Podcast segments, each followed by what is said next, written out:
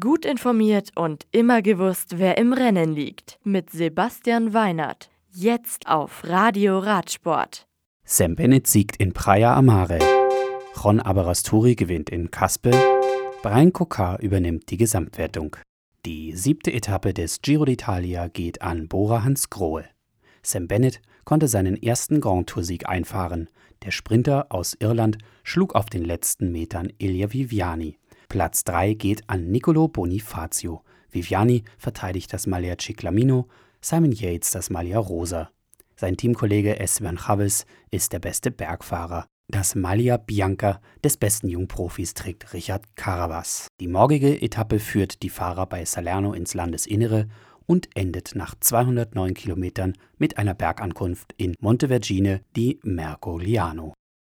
Vuelta a Aragon. Die bis Sonntag andauernde Rundfahrt erhält nach 13 Jahren Pause eine Wiederauflage.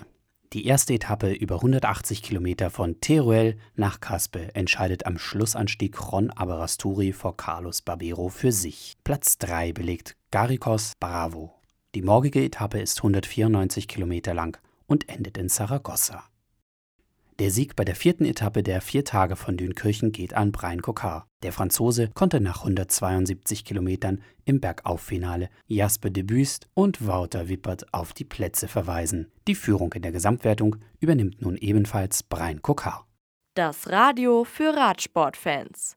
Im Web auf radioradsport.de